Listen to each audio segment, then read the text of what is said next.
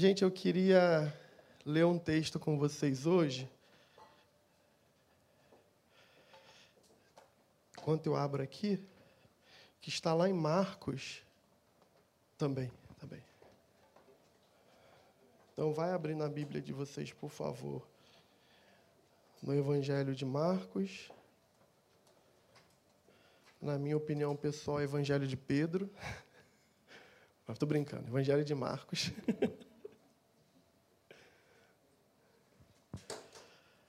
Vai lá, por favor, no capítulo 8. E eu queria que a gente coloque. Obrigado, Gabriel. Eu queria que a gente colocasse em prática algo que a gente cantou aqui. Logo no início do culto, a gente cantou, a gente expressou que o amor de Deus destrói as mentiras para nos encontrar, não foi?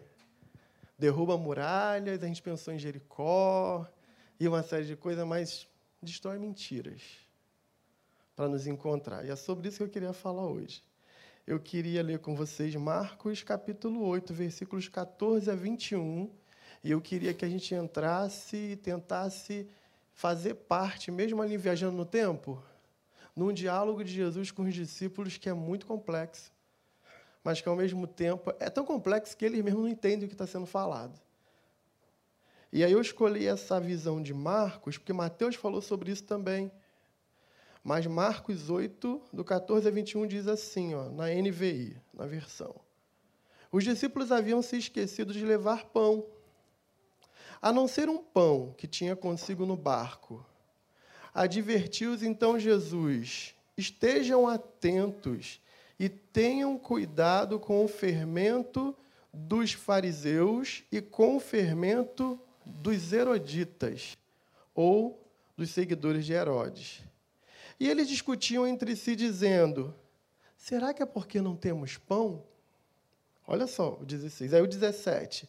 Percebendo a discussão, Jesus lhe perguntou: por que vocês estão discutindo sobre pão? Ter pão, não ter pão?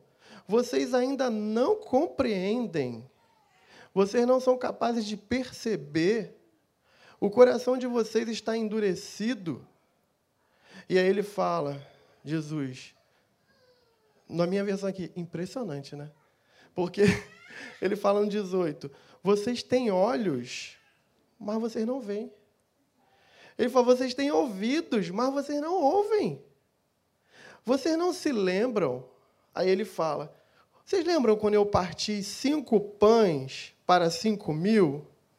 Quantos cheios, quantos é, cestos cheios de pão sobraram para vocês recolherem? Ele faz uma pergunta. E aí ele vai no 20. Vocês se lembram quando eu parti sete pães com quatro mil? Quantos cestos cheios de pedaços sobrou para vocês? Eles responderam: sete. E ele disse: E mesmo assim vocês não entendem. Gente, o que me chama a atenção nisso é que Jesus ele usa a palavra fermento. E é sobre fermento que eu queria é, conversar com vocês. Que tipo de fermento? Primeira coisa, gente, o que é fermento? Ajuda a gente aí, gente. Fala aí. Quem sabe o que é fermento? Quem sabe explicar o que é fermento? Vamos fazer igual na célula. A célula é assim. Se você está visitando a gente, aí você pergunta o que é célula, gente? Esse pessoal é maluco, célula. É porque depois que o pastor fica falando aqui, ou que o irmão fica falando aqui, você tem que participar disso. E lá no grupo, na casa, comendo um bolinho de fubá, com um cafezinho, uma pizzazinha, você compartilha. E você se surpreende como Deus fala com você através de você. Então já começa a exercitar aí. Explica para o seu irmão o que é fermento. Tenta aí.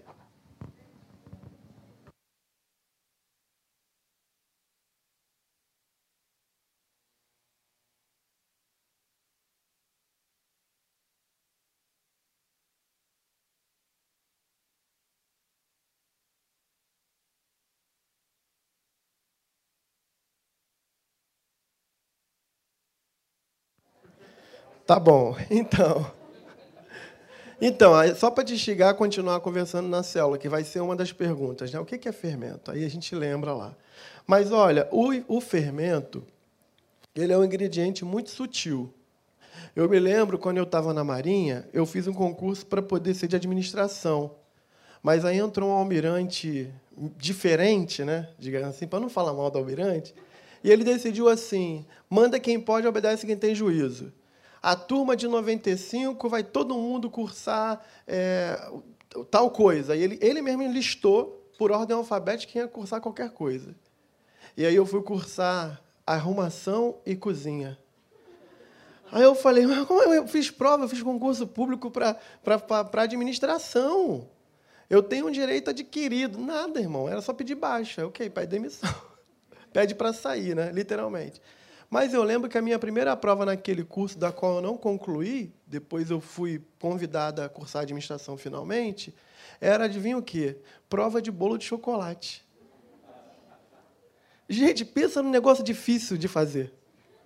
Porque para avaliar e você tirar uma boa nota, o bolo de chocolate tinha que ter uma consistência específica.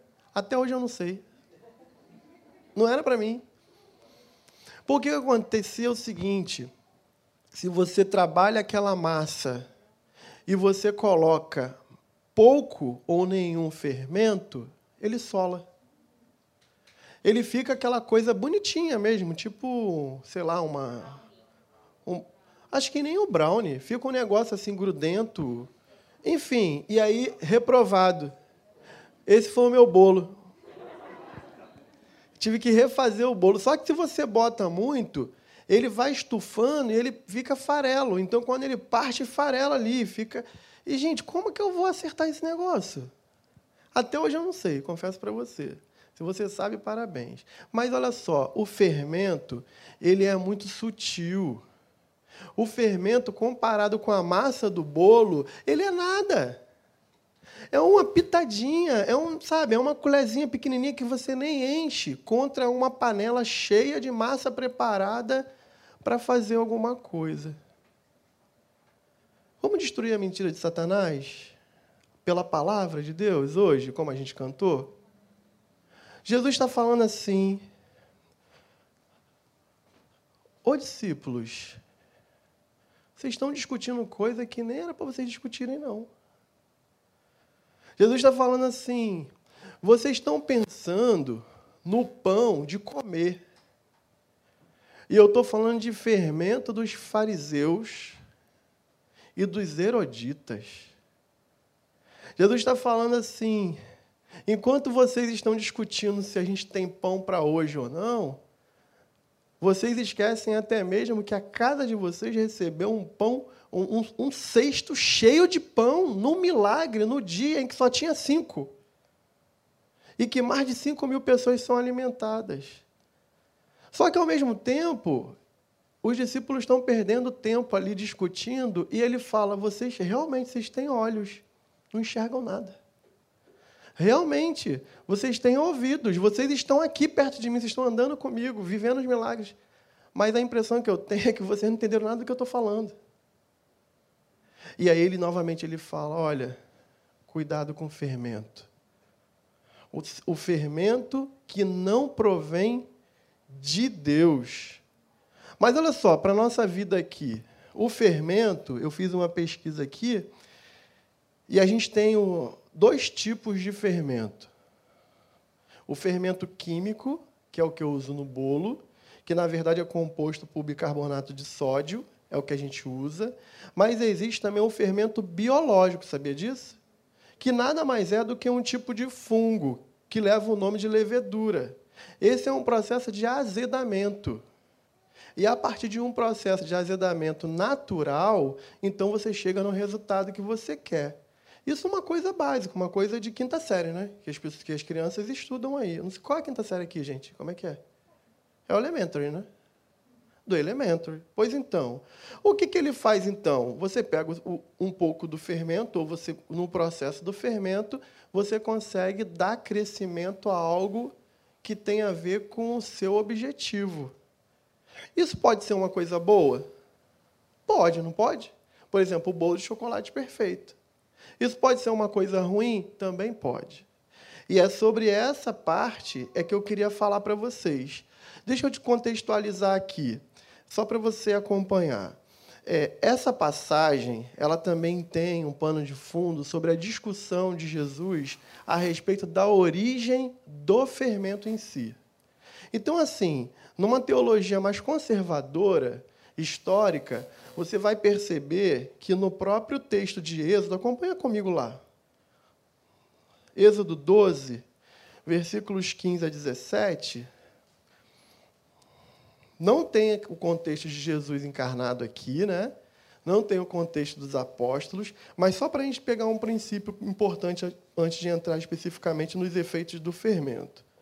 Aqui em Êxodo 12, 15 a 17, você tem o contexto que o povo judaico lidava com o fermento. Por exemplo, uma das passagens é essa: durante sete dias não comam pão comam pão, desculpa, sem fermento. No primeiro dia, tirem de casa o fermento, porque quem comer qualquer coisa fermentada, do primeiro ao sétimo dia, será eliminado de Israel. Só até aqui. Olha só, ele não está dizendo assim, ó, para de comer o pãozinho quentinho. Não, não é isso. O que aconteceu é que o pão judaico ele era feito sem fermento. Quando eles passam a ser escravos no Egito, tem muita coisa ruim, ser escravo é ruim. Mas olha aí, eles descobrem um fermento, é uma nova forma de fazer pão. Isso não é espiritual, é uma nova forma de fazer pão. E eles gostam tanto do novo pão. O novo pão é tão gostoso que até hoje a gente come dele. Então, assim, as coisas boas, inovadoras que o Egito traz ali para eles, está associado àquilo que dá prazer humano para eles. Então, o pano de fundo aqui é o seguinte: quando eles fossem se purificar, quando eles fossem ter uma festa judaica, quando eles fossem se abster de algo que eles já estavam envolvidos por serem escravos, quando a cultura já tivesse enraizada nele, então eles diziam assim: nessa festa, corta o fermento. E mais ainda, tira de casa o fermento, senão tu vai ser tentado. Isso você vai ver de novo em Deuteronômio 16, 3 e 4. Quando ele fala, não coma pão com fermento ou fermentado, mas durante os sete dias comam pão sem fermento, o pão da aflição, pois às pressas vocês saíram do Egito. De novo, o princípio que, que a exegese vai trazer para a gente. Então, quando Jesus ele está ali falando com os discípulos depois de muitos e muitos anos e milênios, ele está dizendo o seguinte: olha, Cuidado com aquilo que os fariseus e os eroditas podem semear na caminhada ministerial que eu estou traçando com vocês. Cuidado com o fermento dos fariseus, porque ele começa pequenininho, mas ele pode ir crescendo. E o que eu tenho para vocês como discípulos é muito maior. Então é isso que a princípio Jesus está falando. Só que assim, nesse trecho, Jesus ainda pergunta assim: Eu estou falando para vocês de princípio, será que vocês não compreendem? Será que vocês não conseguem ver a dimensão de como vocês estão em risco e de como vocês podem fugir e perder as coisas que eu estou construindo no ministério junto com vocês? Porque ele está falando de gente muito próxima, ele está falando de pessoas que tomaram a decisão, deixar a sua rede e seguir. Pessoas que, inclusive, têm mulheres, alguns e filhos, e que eles continuam sendo pais, continuam tendo a família, mas que agora se dedicam integralmente, inclusive, a andar com Jesus. Se dedicam integralmente a fazer viagens missionárias naquelas cidadelas que tem ali. Se dedicam, inclusive, a servir com todo o coração. E aí ele está falando, mas existe um movimento. Jesus está falando, existe uma influência que pode atrapalhar a caminhada de vocês e que vocês não conseguiram compreender. Então, assim, eu acho que olhando para esse contexto agora, eu queria comentar com vocês alguns princípios baseados no que Jesus está falando. Deixa a Bíblia aberta aí. O primeiro deles, gente, que eu queria me permitir aqui pela misericórdia de Deus, de bater um papo contigo, é que há palavras que parecem pequenas, inofensivas, mas se for fermentada, pode destruir sutilmente aquilo que levamos anos para construir em Deus. Olha só, gente, vai lá em 1 Coríntios 15, 33 e 34. A gente vai trabalhar o princípio, depois a gente volta para o texto base. Sua Bíblia diz assim, ó, em 1 Coríntios 15, 33 e 34. Não se deixe enganar. As más companhias corrompem os bons costumes. Como justos, recuperem o bom senso. Parem de pecar, pois há, pois há alguns entre vocês que não têm conhecimento de Deus. Digo isso para a vergonha de vocês. Olha só, eu fico muito assustado hoje em dia, porque a gente meio que está se acostumando a não enxergar essa palavra. Eu fico assustado porque a gente tem a facilidade de se unir a quem é igual a nós. A gente sempre quer ter a afinidade de pessoas que pensam com a gente. Para ter uma ideia, o robô do Google já sacou isso. Você vai ali e bota uma pauta. A conta é nova do YouTube. Aí você começa a curtir páginas. Você começa a assistir coisas. Gente, o YouTube monta uma plataforma para você. Você começa a ter a impressão de que o mundo todo pensa igual a você. Mas às vezes só a mulher é diferente de você, ela tem uma outra plataforma. E ele cria um mundo paralelo que faz ela acreditar que o mundo todo pensa igual a ela. Se um dia vocês param para conversar sobre as pautas, é completamente diferente. O algoritmo aprendeu. E aí, com isso, o algoritmo ali, ele passa a fazer a gente acreditar em algo que não é o mundo real. Gente, pessoal de TI, eu estou falando besteira? Eu estou falando coisa que está errada? Eu converso, daqui na igreja tem um monte de gente de TI, eu converso com eles toda hora, com um com o outro. É isso que eles falam. O robô é inteligente. Só que a gente, às vezes, a gente faz exatamente isso. Mas, às vezes, princípios que a gente levou anos, posturas que a gente levou anos para a gente consolidar, são destruídas sutilmente por um fermento, vamos nos permitir dizer, por algo que começa assim, do nada. E de repente vai ocupando um lugar no nosso coração. E às vezes em poucos dias a gente destrói tudo que levamos anos para construir, consciente que foi a mão de Deus.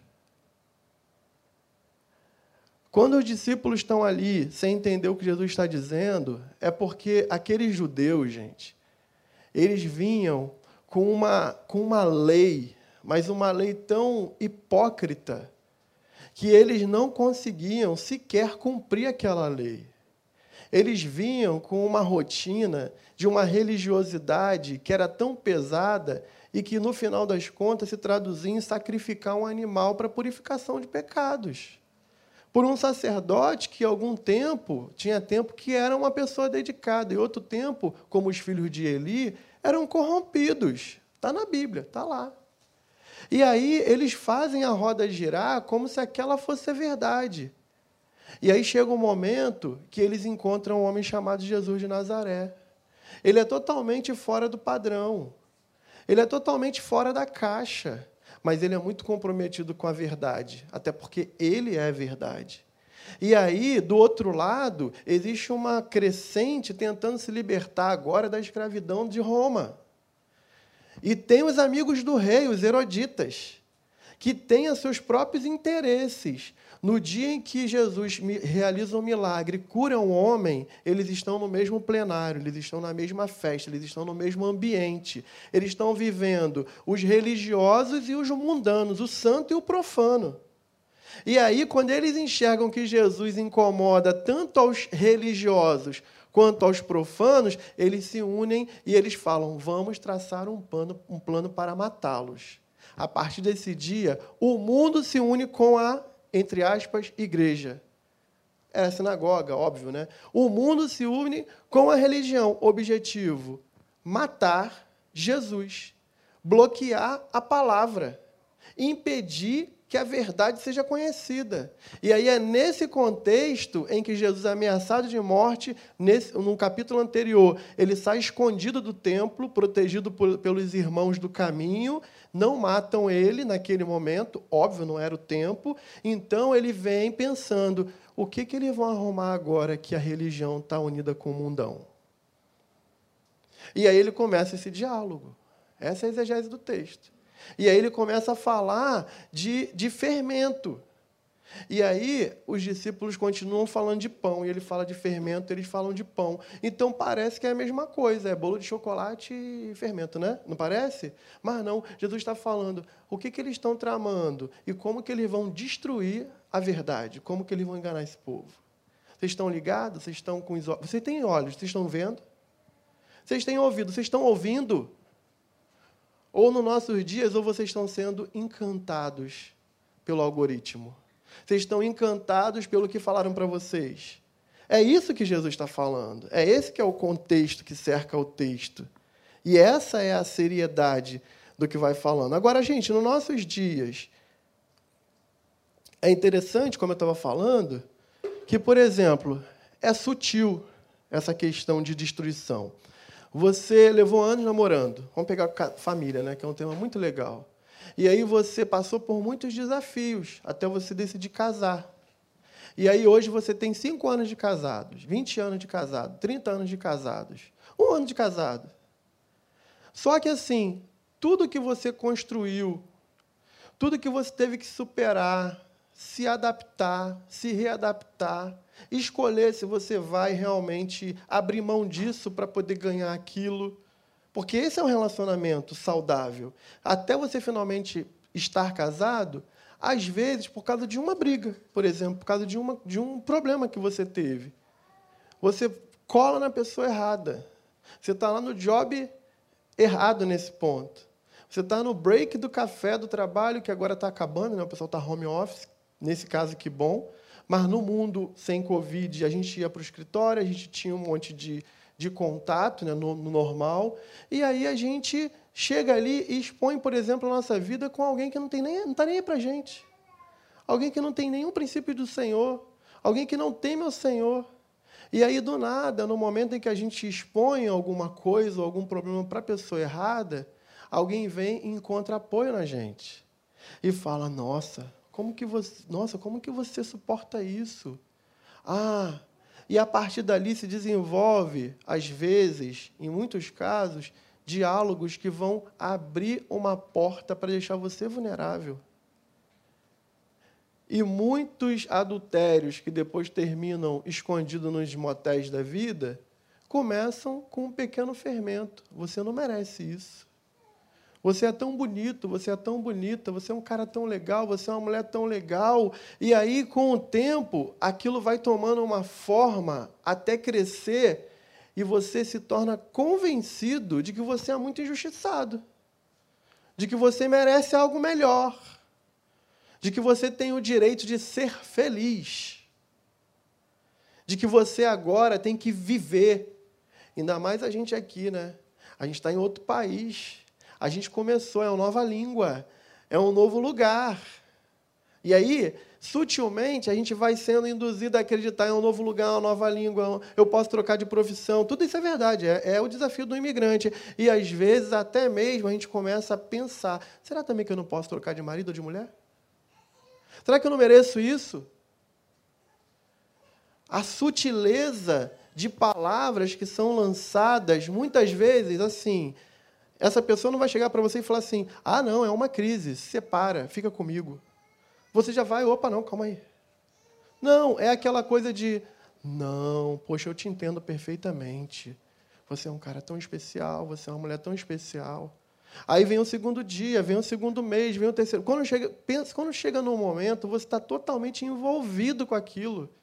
E você nem se dá conta de que você não consegue fugir mais. Porque esse fermento já cresceu ele já tem um resultado. E aí você fica enfraquecido. Agora, olha só. Outra coisa que eu vou falar é que vai ter gente que vai ficar chateado comigo, mas eu sou pastor local. Segundo o Bibo, na entrevista com Bial, vocês viram? Meu Deus, o que foi aquilo, gente? Eu vibrava, eu e Suelen. Mas ele falou que o pastor, ele mexe com saneamento básico. Adorei. Ele falou, olha, o que dá popularidade é viaduto e estádio. Saneamento básico fede. Saneamento, saneamento básico ninguém quer. Ninguém lembra, ninguém vota em ninguém porque mexeu com saneamento básico, porque é uma estrutura que só gasta dinheiro e não vê resultado, está embaixo. Então, em homenagem ao irmão Bibo, que Deus abençoe a vida dele. Mas olha, a grande verdade é que eu preciso ser perceptivo. Eu não mando indireta. Eu sou pastor, eu tenho que tratar. Quando eu falo aqui assim, gente, eu queria ser amigo de todo mundo, mas eu tenho que ser pastor. Querido, você tem que ser amigo, queria ser amigo de todo mundo. Você é cristão. Deus espera algo de você. O mundo aguarda com expectativa a manifestação dos filhos de Deus. É porque a gente tem que se posicionar. Mesmo. E uma coisa que está me assustando aqui no Canadá é que de um tempo para cá, me perdoa, tá, gente? Fique com raiva, vou tirar férias, fique com raiva e depois passa. É, por exemplo, a quantidade de mães que se arrependeram de ter filho. Gente, eu estou ficando assustado. Gênesis é claro, ele cria o homem, ele cria a mulher. Eles têm que crescer e se multiplicar, é a função. Não tem negociata. A gente tem que ter filhos. Os filhos são heranças do Senhor, é um presente que Ele dá. São flechas que vão atingir o objetivo de Deus. Meu Deus, o que é está acontecendo com essa geração? As mulheres estão se arrependendo de ter filhos. Eu tenho ouvido mulheres que dizem, eu me arrependi. Eu ouvi uma falando assim, se eu pudesse, eu devolvia, igual a Amazon. Ela ria, ela brincava. Ela tentava dar um tom de brincadeira. Mas eu sou pastor. E uma coisa que eu não pedi para falar em línguas, eu não pedi para profetizar, mas eu pedi discernimento de espírito. O povo lá da igreja, da mocidade, quando eu me converti, orava para falar em línguas e orava para ter discernimento de espírito. Porque é muito fácil ver um diabo estribuchando no chão e você repreender em nome de Jesus.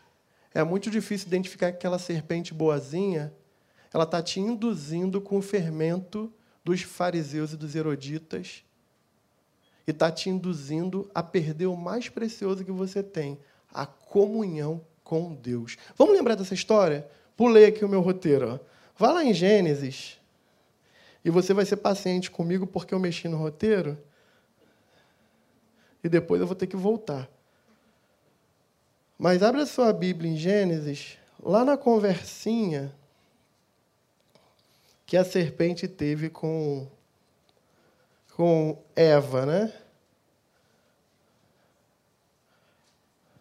Olha só como que eu estou falando é sutil, é, in, é invisível às vezes, incolor, pequeno, mas pode causar um estrago do tamanho do mundo.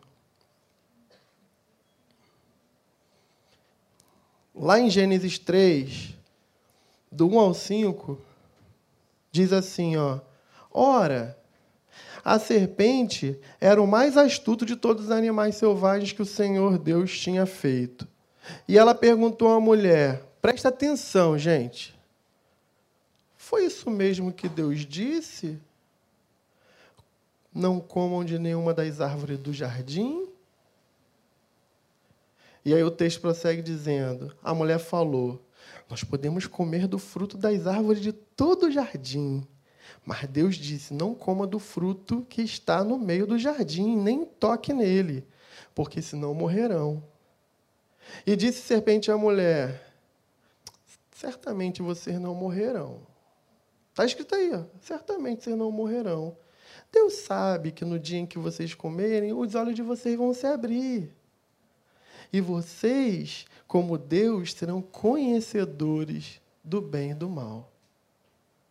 Gente, se por acaso a serpente tivesse dito assim: Eva, come da árvore que Deus falou para não comer. Ele é um mentiroso. Você acha que ela ia comer? Ela disse assim: O que mesmo que Deus falou, hein? Será que Deus falou isso mesmo? Você não confundiu, não? Será que o que ele estava querendo dizer não era que vocês comendo, vocês iam ter o conhecimento do bem e do mal? E como ele ama muito vocês, então ele não quer que vocês amadureçam antes. Fiquem crianças mais um tempo. Era isso que ela estava falando. Só que o texto prossegue dizendo na sequência do texto que você abriu aí, que ela se afasta de Eva, ela não fica lá. E a Eva começa a pensar: nossa, o que, que tem nesse, nesse fruto aí? E ela começa a desejar o fruto, e ela começa a passar, ela. E se? E se? Até que chega um dia que o texto é claro. A serpente não está ali. Ela vai lá, a pega, come e dá para o marido dela.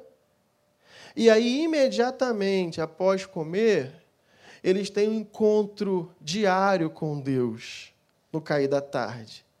Deus vem do jeito que vinha conversar com eles. E eles se escondem, diz o texto, da presença de Deus. Eles se escondem da presença do próprio Criador. Por que, que eu estou falando isso, gente? Jesus está dizendo assim: Ô discípulos, tem um monte de coisa boa que vocês vão viver. Alguns de vocês vão andar sobre as águas. Alguns de vocês vão expulsar demônios. Alguns vão morrer. Vocês vão ser escritores que vão influenciar e vão fazer obras maiores do que as que eu faço. Não foi assim que ele falou?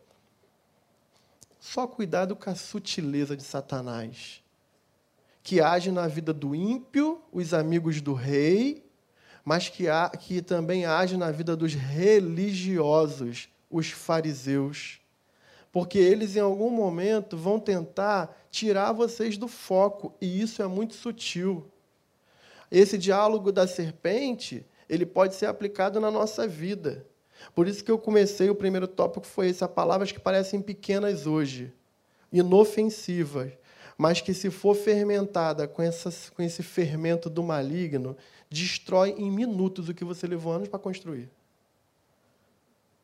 Então, assim, eu falava das, das mães, né? De repente, alguém achou que é muito difícil. E aí colou com alguém que achou que é muito difícil. E é mesmo, não mudou nada. A diferença é que agora tem um negocinho que balança sozinho. A diferença é que agora tem bebê conforto. A diferença é que agora todo mundo tem carro.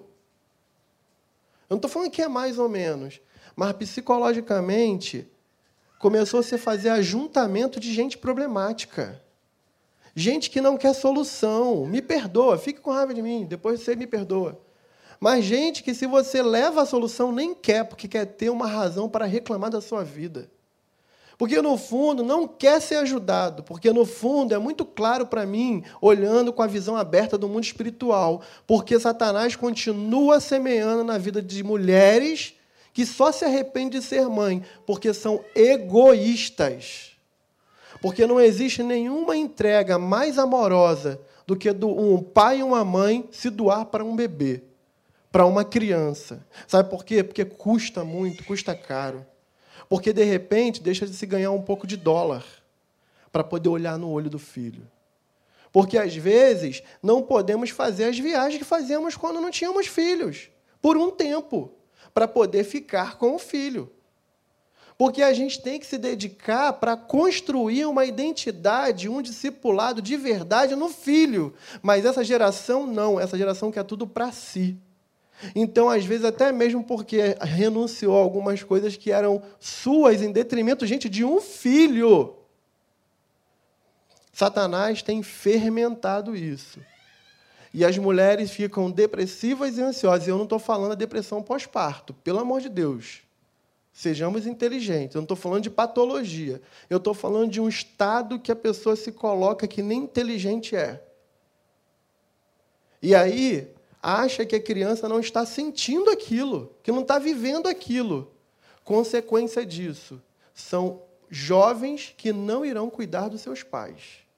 São jovens que lá na frente o fermento vai se motivar tanto que, pelo amor que eles não receberam na infância, eles vão abandonar nos asilos os seus pais e as suas mães.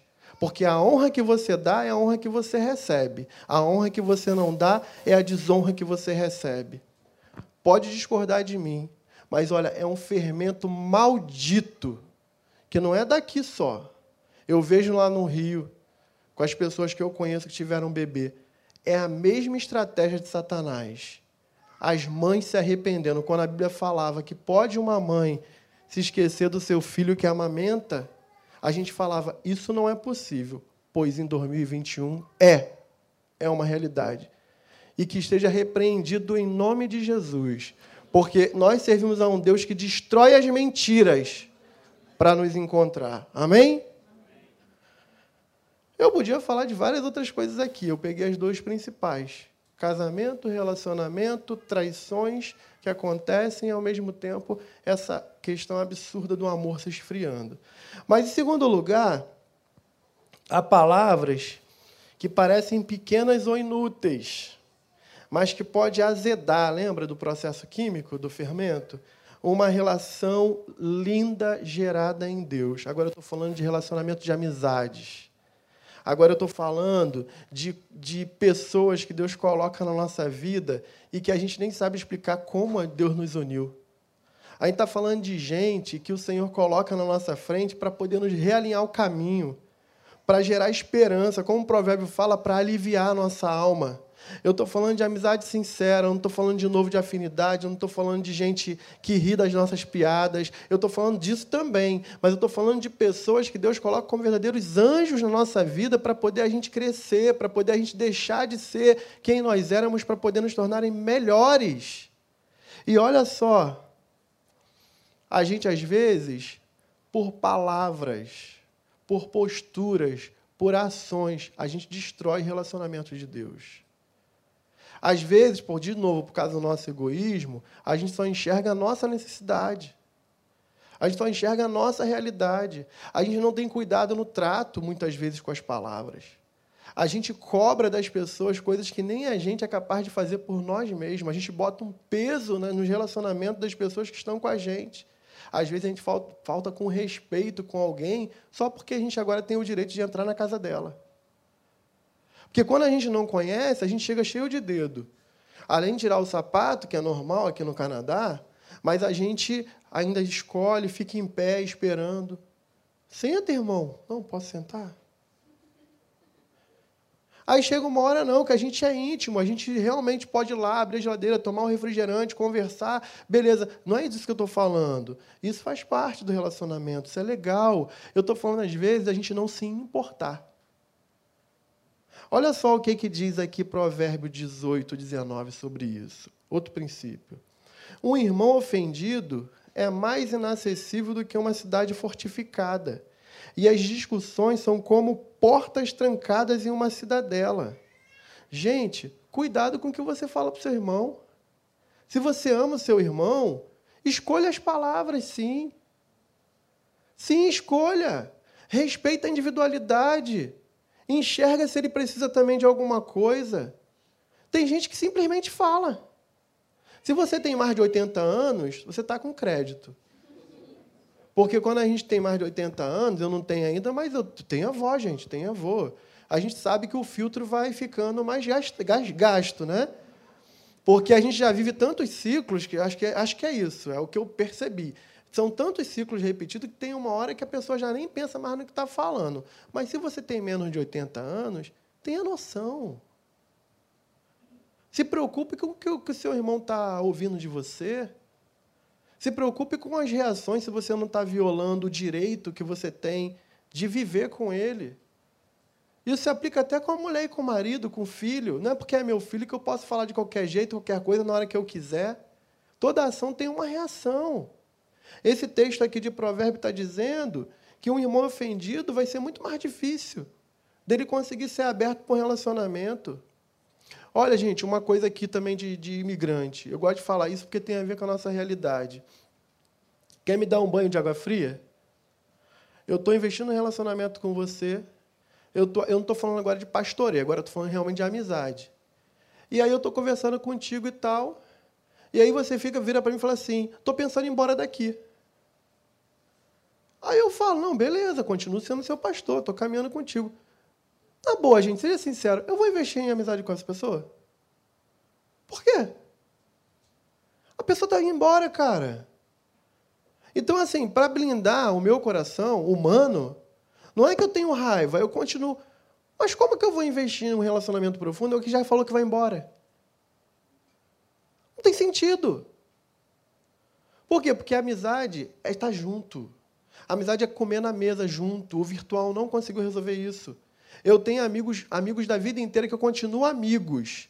Mas a cada ano que eu vou ficando aqui, eu vou me afastando da verdadeira amizade. Meu amor não diminui, minha consideração não diminui, não diminui. Mas, por exemplo, eu tenho um amigo que eu não reconheço o filho dele.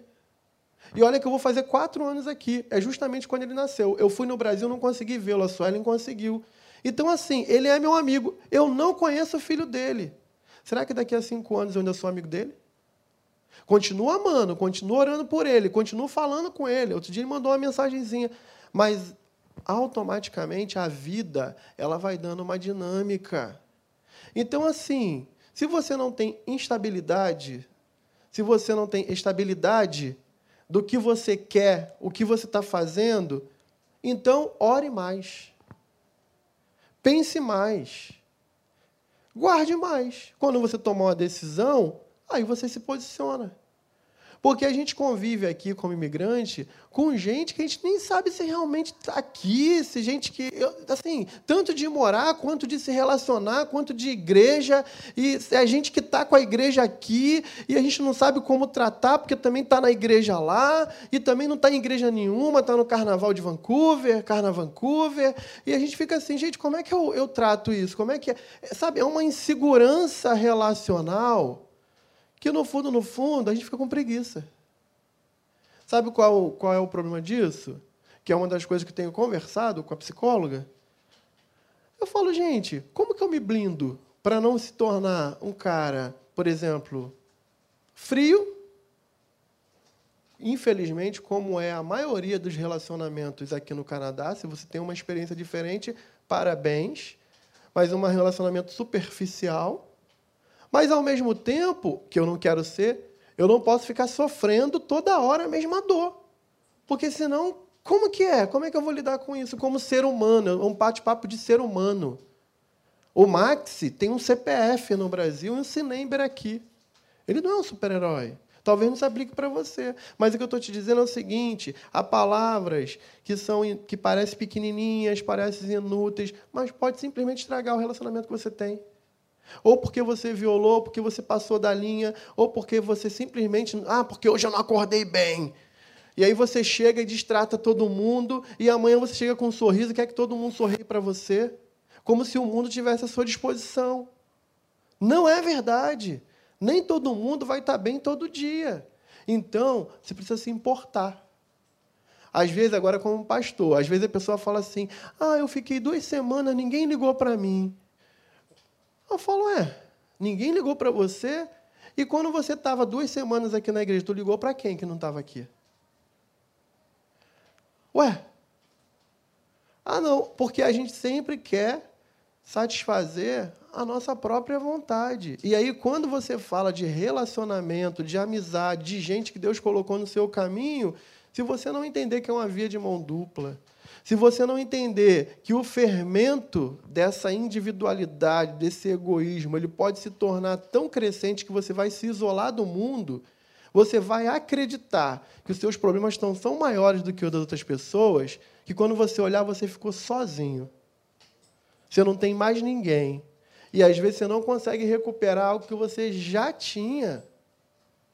Então, gente, mais uma mentira que destrói nossos relacionamentos, e aí a gente fica chorando, a gente confunde a homesick com a depressão muitas vezes. De novo, se é clínico, trate clinicamente. Eu estou falando da gente deixar o nosso coração vulnerável para que algumas palavras que começam pequenas moldar o nosso caráter, mudar a nossa vida. E aí chega uma hora que a primeira coisa que a gente fala: ah, eu não vou ficar aqui no, no Canadá, porque aqui é muito difícil fazer amizade.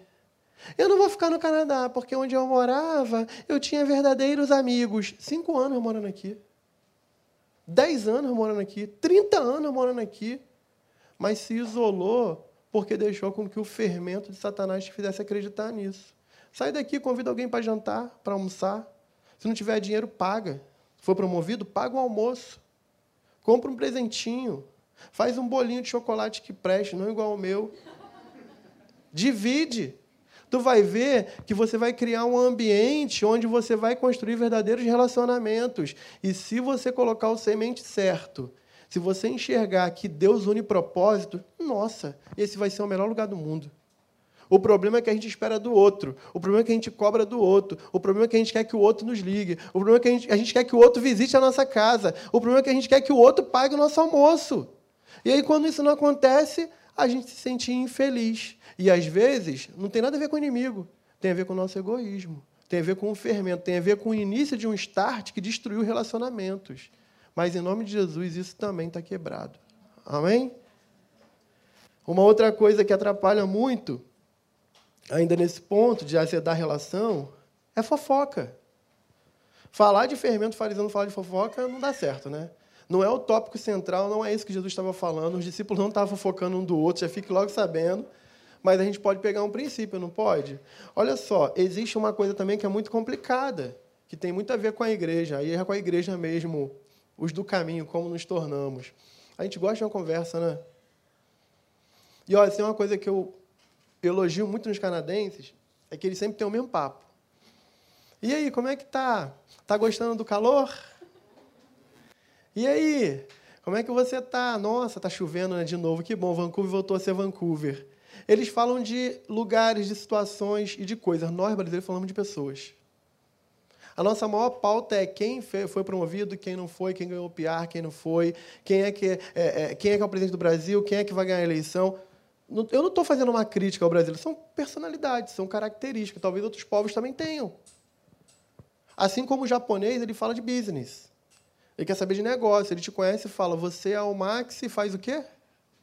É cultural, não estou falando que é bom ou que é ruim. O americano é um pouco assim também, a gente viu isso.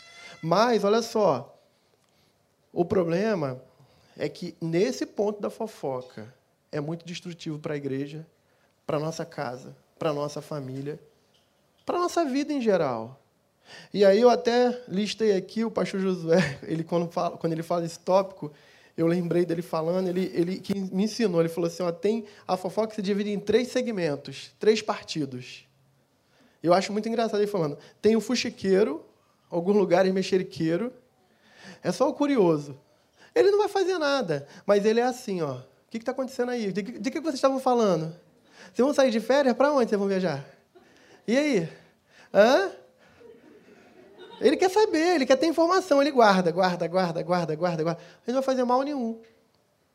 Ele coleta informação. Ele gosta. Mas aí tem o fofoqueiro de fato. É aquele que ele procura saber para ele ter informação privilegiada. E aí, quando ele cola, ele fala assim: Menina, nem te conto. Acabou.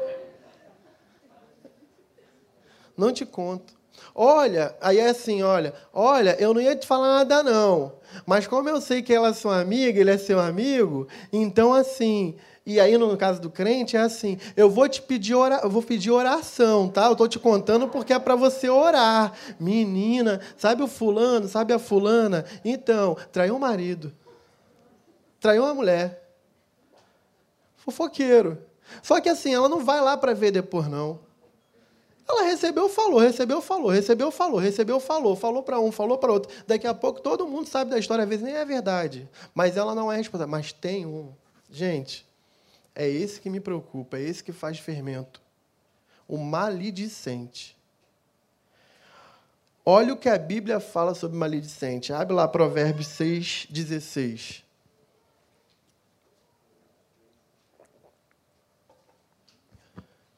Provérbios 6, 16 a 19 diz assim: ó, Há seis coisas que o Senhor odeia, E na sétima coisa, as sete coisas, ele detesta. Ele vai listar. Olhos altivos. Sabe aquela pessoa assim, ó? A paz do Senhor. E aí, varão? Irmã? Sabe? Olhos altivos. Aí ele vai dizer aqui, ó. Língua mentirosa. Mãos que derramam sangue inocente. Coração que traça planos perversos pés que se apressam para fazer o mal, testemunha falsa que espalha mentira. Olha que Deus abomina. Ele detesta isso tudo. Ele abomina aquele que provoca discórdia ou dissensão entre os irmãos. Sabe por que isso é poderoso? Porque é a serpente agindo diretamente de novo. É assim, ó. Lembra que eu falei que eu orei ao Senhor para ter discernimento de espírito? Eu acho que Deus me deu. Porque olha assim, a pessoa está assim. Vou dar um exemplo aleatório. Deixa eu criar um exemplo aleatório aqui. É assim. Vou pegar o meu filho, pronto, que ele não está aqui, não vai reclamar hoje, o Lucas. É só uma suposição, tá, gente? Não estou falando que aconteceu. Entenda isso bem. Você que está na internet, é uma suposição. Tem que usar a minha família, né? Senão não posso usar a sua. Mas digamos o seguinte: o Lucas, quando chegou aqui, eu lembro que nós orávamos muito para ele não sofrer bullying. Eu não estava preocupado com o score da escola dele. Meu filho é inteligente, só tirava nota boa. Eu sabia que ele ia se dedicar. Eu não estava preocupado com o inglês, porque naturalmente ele ia falar inglês, como agora ele prega inglês, gente. Então, eu sabia. Ia ser difícil, ia ter um tempo de adaptação. Eu estava preocupado com a questão de bullying. Então, oramos, visitamos as, as escolas, são três na minha região. Ele foi estudar na que ele escolheu. Não era a nossa primeira opção, olhando do ponto de vista estrutural, mas era dele deu certo. Eu e Rafa e Gil, por exemplo, Sueli, a gente começou a orar muito para o Lucas ter amizades. Porque um adolescente de 13 para 14 anos aqui tinha que ter relacionamento. E a gente orou que ele tenha pessoas do Senhor. Que ele se relacione com pessoas de Deus, que não abra mão da palavra. Estou pouco preocupado se serão canadenses, ingleses, franceses. Eu quero que ele tenha pessoas de Deus que fale qualquer coisa, porque o inglês vai ser mole. Só que assim, digamos, o Lucas começou uma célula lá em casa um grupinho pequeno de jovem, conhecia um, outro, levava um, um canadense, outro brasileiro e tal. E aí aquele grupo, nossa, fazia tudo junto, tudo junto. Um grupinho pequenininho. Mas a visão do Lucas era assim: Deus vai levantar um ministério de jovens nesse país, que vai influenciar Vancouver e que vai mudar a realidade. Então, eles começaram a fazer um trabalho. Olha como que a serpente age, olha como que a dissensão entre irmãos pode acontecer. Não aconteceu, estou falando, fique claro. É porque a sutileza do fermento é assim. 2021, o Biuan é uma realidade. Um monte de jovens. Duas células agora fortes. Daqui a pouco vai ter outra, se Deus quiser. Vai multiplicar, em nome de Jesus. Se é de Deus, multiplica. Só que assim, digamos que alguém chegue e fala assim: olha como é que é astuto o fermento de Satanás, a estratégia da serpente. Aí se aplica na sua vida, dentro da sua casa, com pessoas que tu coloca dentro da sua casa, com gente que você senta para comer. Cuidado. Confia, porque o Senhor te protege, mas começa assim. Nossa, lembra daquele tempo que o Lucas não tinha ninguém, nenhuma amizade? Como o Senhor foi bom, né? Agora eu olho assim, né? Os jovens foram chegando, eles faziam tudo juntos. Olha que legal, faziam tudo juntos, era tão legal. Mas a vida muda, né? É, também, né? Deus fez grandes coisas. Mas agora o Lucas está namorando. É normal que quando está namorando, a gente meio que abandone nossos amigos. Ah, gente, quem que nunca namorou? Só que a pessoa está ali, o jovem do Bion está ali. Ele não tem namorado, ele não tem namorada. Ele estava no início. Aí ele sai, ela diz: Ah, mas Deus que cuidou no início vai cuidar do final, né? Tchau, gente. Fala para mim, gente. É um fermento Satanás ou não? Você consegue enxergar isso? Ou você tem ouvido e não está ouvindo? Você tem olho e não consegue enxergar? É sutil. Porque se, ela, se a serpente chega e fala mal do Lucas, opa, não, não fala do meu líder, não, opa, não fala, não. Não. Ela te manipula, igual o robô do Google. Ele vai falando para você assim: Não, então, será que o que Deus falou, lembra? No final das contas, aquele jovem que estava vibrando com o que Deus está fazendo, ele começa a ter uma impressão errada e ele cai na armadilha do diabo e ele começa de verdade a acreditar que há uma dissensão. E aí, o maledicente, ele fala isso aqui, mas ele continua sendo sorridente, feliz, popular, amado, desejado. É muito legal. E, gente, como que fala contra alguém tão feliz? Como que expõe alguém com tanta simpatia que está orando para que Deus resolva? Acorda, discípulos. É assim que eles vão entrar na sua casa. É assim que eles vão entrar na sua vida. É assim que eles vão semear discórdia. É assim que eles vão fazer você acreditar que o que você está vivendo em Deus, que é maravilhoso, é morno. É assim que eles vão fazer você acreditar que seu casamento está parado, que tem que inovar, tem que ter alguma coisa a mais. A paixão. Porque ele não quer neutralidade, porque a neutralidade é de Jesus. Porque o caminho do Senhor é em plenitude, é perfeito, é de paz. Um testemunho bom, um testemunho de uma família que continua sendo abençoada e abençoadora. E não aquela que vive na frenesia, uhul, vamos lá, a 100 por hora. Não, nós não estamos numa corrida de bugre no Maranhão, com emoção. Não é. Com emoção ou sem emoção, já viu? Então, a vida não é aquilo ali, não. Aquilo ali é um momento da vida. Mas depois a gente larga o bugre e vai para casa e pega o nosso Corsa 2002 e vai dirigindo. E ele é 1.0. Ele não corre. Mas Deus nos deu. E a gente é feliz, não andamos mais de bicicleta. Não é assim, gente? Só que não, olha só, eu dei esse exemplo porque o maledicente que Deus abomina, ele vai fazer você acreditar que o que você está vivendo de novo em Deus é muito pouco, você precisa de mais. Só que ele não vai falar isso na sua cara de, direto.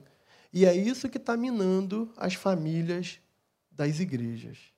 É isso que está minando os relacionamentos como Deus queria. É porque começa com uma conversinha e pergunta se não foi isso mesmo que Deus falou, e se o que você está vivendo realmente você está no plano de Deus, e aí às vezes você está exatamente no lugar, na posição. Não estou falando de geografia, estou falando de vida. Você está exatamente onde Deus quer. Você criou um ambiente para que o Espírito Santo haja na sua vida e através da sua vida.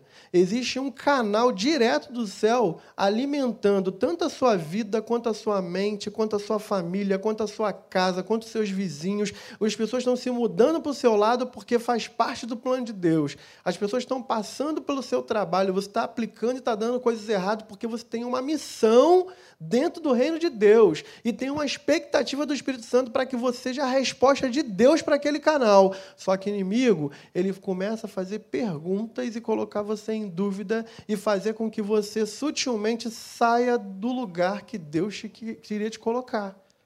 E aí você desencadeia uma série de perdas que acaba recuando o avanço de Deus. Não se preocupe, Deus vai semear e vai levantar outras pessoas para fazer o que ele já determinou, porque ele é soberano. Mas você perdeu, você deixou de ser a ferramenta que Deus queria que você fosse. Amém? Mas, em terceiro lugar, há fermentos que no início pode parecer pequeno, sem utilidade, mas que pode causar grandes estragos na sua vida, na sua família e num povo inteiro. Só para eu passar rápido por esse tópico, porque hoje a gente tem ceia, eu queria que você lembrasse o que aconteceu em 2 Samuel 11. Eu vou resumir para você. Existia um rei chamado Davi. Nossa, como Deus usou aquele homem.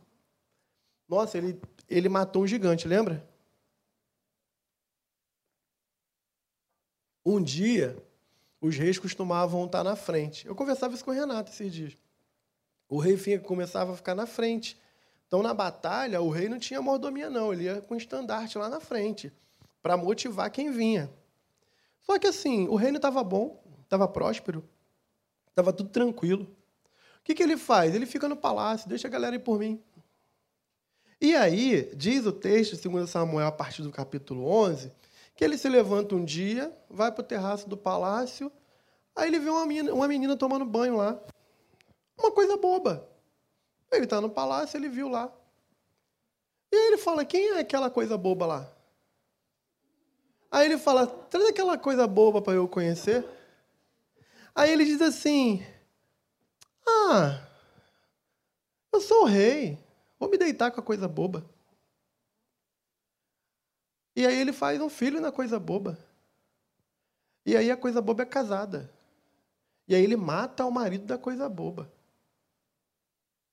Gente, estou brincando, né? A verdade é que era uma coisa que não tem nada a ver. Uma besteirinha. Que mal vai fazer? Essa mensagenzinha do Instagram, do WhatsApp, essa caroninha que eu dou para a mulher, eu sendo casado sem falar com a minha mulher, ou sem a mulher estar tá presente. Besteira, ah, pastor, pelo amor de Deus, 2021. O que, que tem? A carona. Sabe essas coisas que a princípio é demais, é preciosismo? Final da história, o rei Davi, ele enfrenta o maior desafio da vida dele. O rei Davi está todo enrolado numa lama de pecado que agora ele é um homicida. Que agora ele trama. Até chegar a um ponto que o filho da coisa boba morre. E olha, essa besteirinha essa coisa boba se arrasta por tanto tempo, porque mesmo ele sendo perdoado, o fruto disso é um filho que, que age em rebelião, um filho que é assassinado, um filho que estupra a irmã, dentro do próprio reino. E porque não há justiça sobre o estupro da irmã, o outro irmão se rebela e quer matar o pai, e ele quase perde o reino. Sabe como começa? um fermentinho. Não, não, coisa, coisa simples. Muita coisa que a gente vive, muitas tragédias que a gente colhe, muitos resultados que a gente está vivendo hoje, é porque não tem a ver com o inimigo, não. Agora não foi a serpente, não. Tem a ver com a falta de caráter e firmeza nos seus valores, nos seus princípios. E a grande verdade é que se a gente não corta do início, filhão, depois no final fica muito mais difícil. E a verdade é que a gente não quer ouvir isso. Porque a gente relativiza tudo hoje. Hoje o cristianismo é totalmente relativizado. Na verdade, hoje, tudo que a gente faz, nós somos religiosos e fundamentalistas. É o que o inimigo está falando, é o que a serpente está falando. Você é religioso e é, fundamentalista. Só que Jesus, no texto básico, dizendo assim: olha, a religiosidade é um problema. Porque ela pode vedar a graça que eu vou dar para vocês daqui a pouco. Mas a mundanidade também é um problema. Porque os amigos do rei, os amigos do Herodes também vão querer imprimir em vocês posturas da qual vocês sabem. No fundo, vocês sabem que não é de vocês. Eu espero uma postura de discípulo. E é isso que Deus está falando para a gente. Amém? Mas olha, para finalizar. Que pena, eu escrevi um monte de coisa aqui. Como se proteger dos fermentos do fariseu, então? Em primeiro lugar, defina previamente os seus valores, as suas crenças e lute por elas. Olha só, gente, anota aí quem puder. Isso é uma ferramenta para se defender de, desse fermento dos fariseus e eroditas. Primeiro, em que, que eu acredito? Anota. Segundo, o que, que a Bíblia diz que é certo? Terceiro, o que Deus assina embaixo?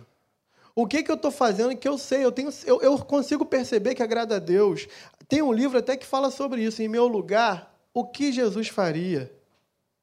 O que Jesus faria?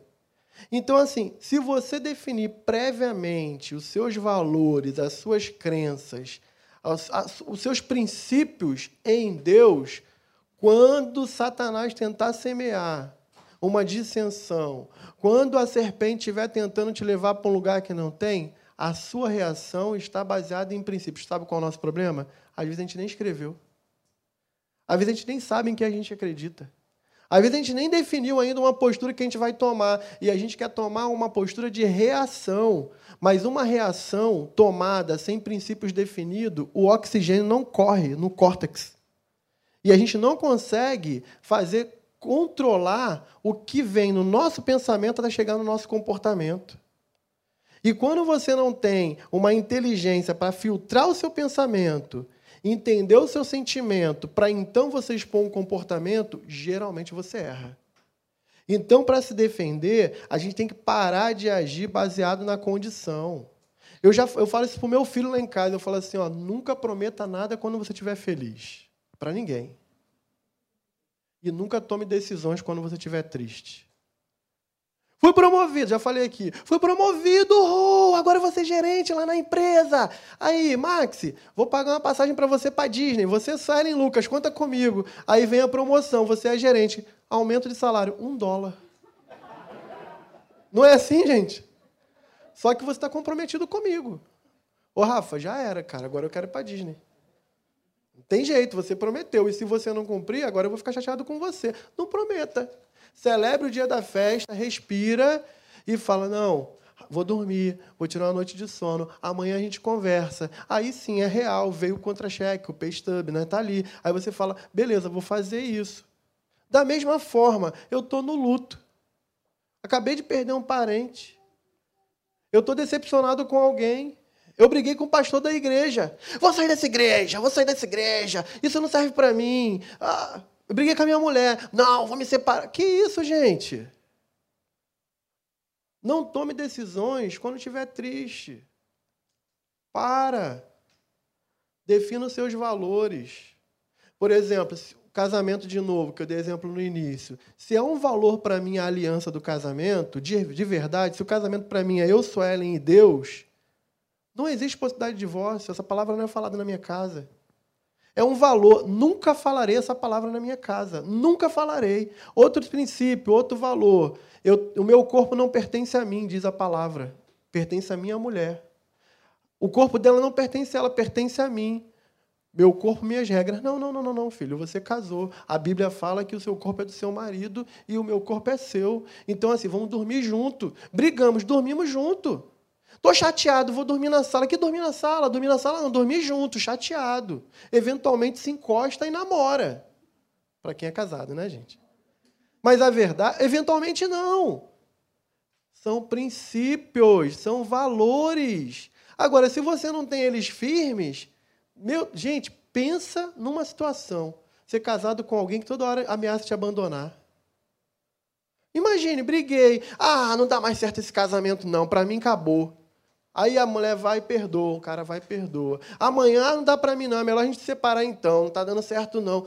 Gente, numa boa, isso vai se repetindo, chega uma hora que desgasta tanto que aquela mulher que ouve isso, aquele homem que ouve isso, ela nem acredita que esse casamento é para sempre. Sabe o que acontece? Ela começa a procurar no mercado o que, que tem aí para escolher.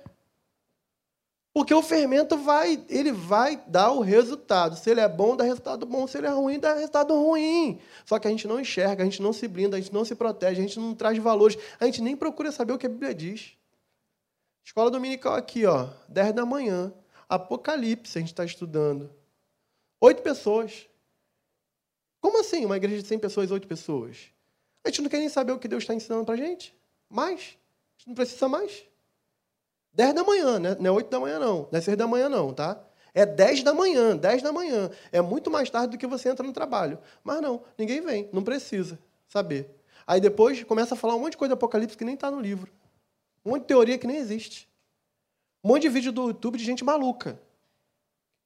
Que cria um monte de teoria de conspiração e que nunca frequentaram uma escola bíblica. Essa é a verdade. Então, assim, a gente tem que definir valores para a gente não agir baseado em reação.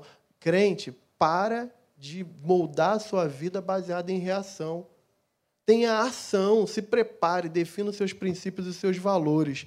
E se eles estiverem passando pelo crivo das Escrituras, pode ter certeza, você vai acertar em Deus, porque a promessa de Deus é que você vai prosperar. Segundo, tenha alvos definidos. Se você não sabe para onde está indo, meu irmãozão, tu nunca vai chegar a lugar nenhum. Pastor José, novamente. Ele é, gente, meu pastor é muito engraçado. É muito legal conversar com ele. Ele fala assim, ó, eu não sei, não deve ser dele a frase, mas ele fala assim: se eu parar para atacar pedra em cada cachorro que late pela rua, eu nunca vou chegar no meu destino. Eu rio muito, porque é brincadeira, mas faz todo sentido. Você tem alvo, para onde você está indo? O que, que você combinou quando você veio para cá? Qual era o seu sonho? Quais eram as expectativas? Por que, que você saiu do Brasil? Você queria dar qualidade de vida para sua família? Você queria andar em segurança? Você queria o quê? E agora que você já está aqui? Qual o próximo alvo? E agora que você está aqui, você é grato porque você alcançou o alvo? As coisas que você sonhou ainda movem o seu coração? E no reino, o que, que fez você aceitar Jesus como Senhor e Salvador da sua vida? Por que, que tu veio hoje agora para um culto no domingo? Qual a sua expectativa? Você veio para tomar o café de graça? Você veio participar da ceia porque você é religioso e tem que participar da ceia? Por que, que você vem para a igreja? Qual a motivação? O que, que você busca aqui? Porque se você não tiver alvo definido, você para no meio do caminho. Você já enxergar o que Deus está te falando e você confunde. E você transforma esse ambiente em qualquer coisa, menos no, na casa do Deus vivo. Menos no lugar da adoração, menos no lugar da, de você entregar, de você servir ao Senhor. E às vezes, mesmo com o microfone na mão, a começar por mim, a gente prega, a gente canta, a gente ora, a gente expulsa demônios. O Senhor pode falar assim: nunca, nunca vos conheci. Apartai-vos de mim, maldito, vós que praticais a iniquidade. É pesado, mas é o Evangelho, está escrito lá, eu estou reproduzindo aqui. Então tenha alvos definidos. Filipenses 3,13 é muito claro. O apóstolo Paulo, depois de ser acusado de homicida porque era, depois de ter matado Estevão porque tinha carta para matar, e depois de todo mundo temer, ele fala: irmãos, não pensa que eu mesmo já tenho alcançado, mas uma coisa eu faço, esquecendo das coisas que para trás ficaram, eu avanço para que estão diante de mim e prossigo para o alvo a fim de ganhar o prêmio do chamado celestial de Deus em Cristo Jesus. Você tem planos que incluem Deus? Você tem sonhos que incluem arder o seu coração pela vontade de Deus? Você tem planos de que você agrade a Deus no final do seu dia, além dos, dos cálculos que você faz da sua vida. Quando você coloca a sua cabeça no travesseiro, tu tem a sensação de que Deus está sorrindo para você? Ou você já perdeu isso? Jesus está falando, cuidado com o fermento dos religiosos e dos mundanos. Porque se você não tiver cuidado, você não entendeu nada. Em último lugar, escolha usar o fermento certo. Abre sua Bíblia em Mateus 13, 33 a 35.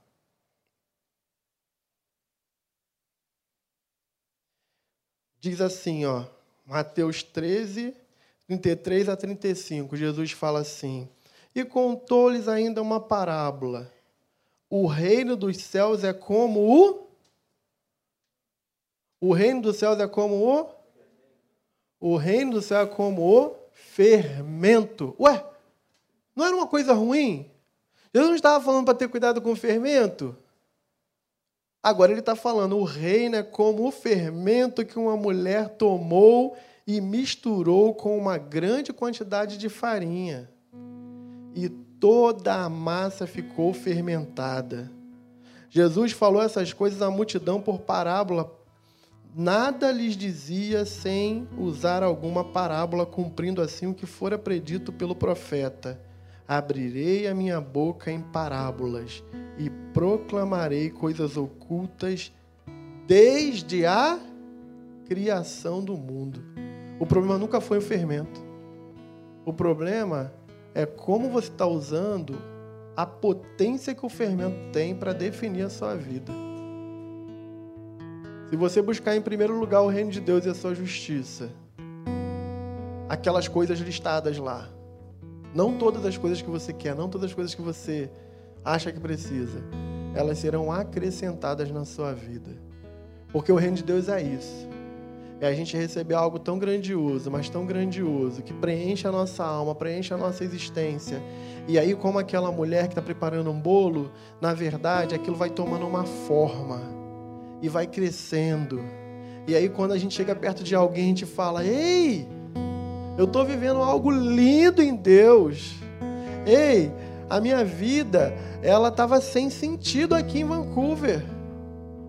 Mas eu voltei para Deus. Eu enxerguei a grandiosidade dele na minha vida.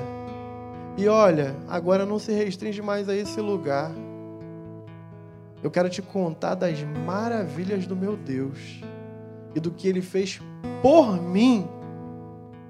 Quando a pessoa ouve o Espírito Santo que se move em você, o próprio Jesus fala é como rios de água viva que vai alimentando e saciando a sua sede, mas que vai se tornando fonte de vida para todos aqueles que vêm e bebe, e bebe, e é saciado.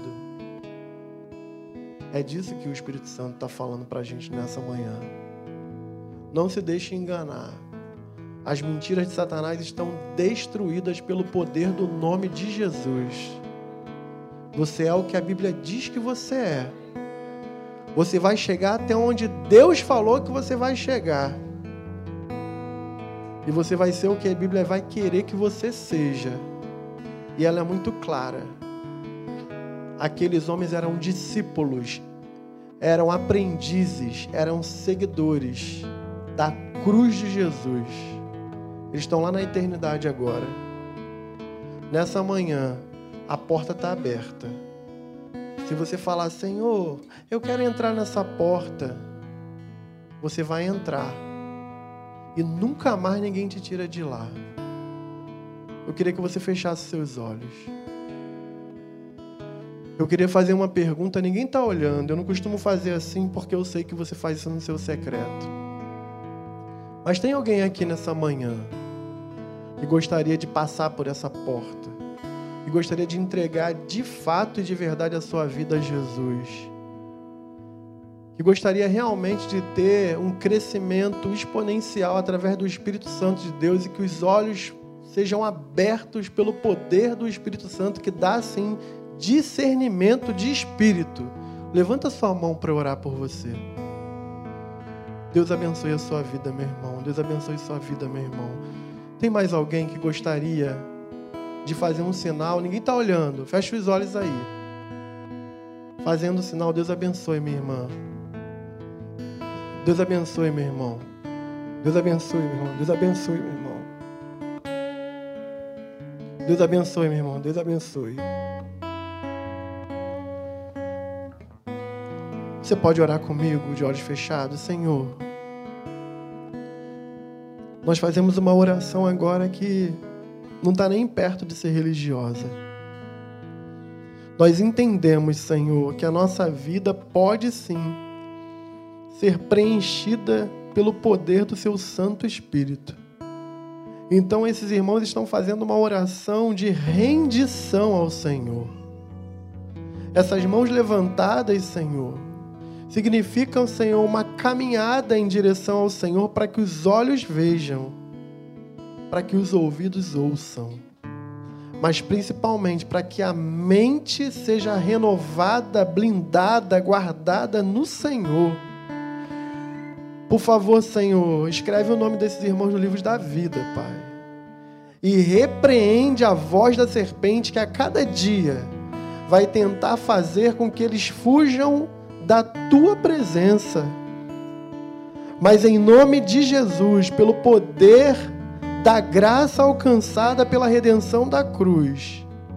Eles são teus. Guarda a vida deles no Senhor, esconde no Senhor e fortalece-os na caminhada a cada dia. Em nome de Jesus. Amém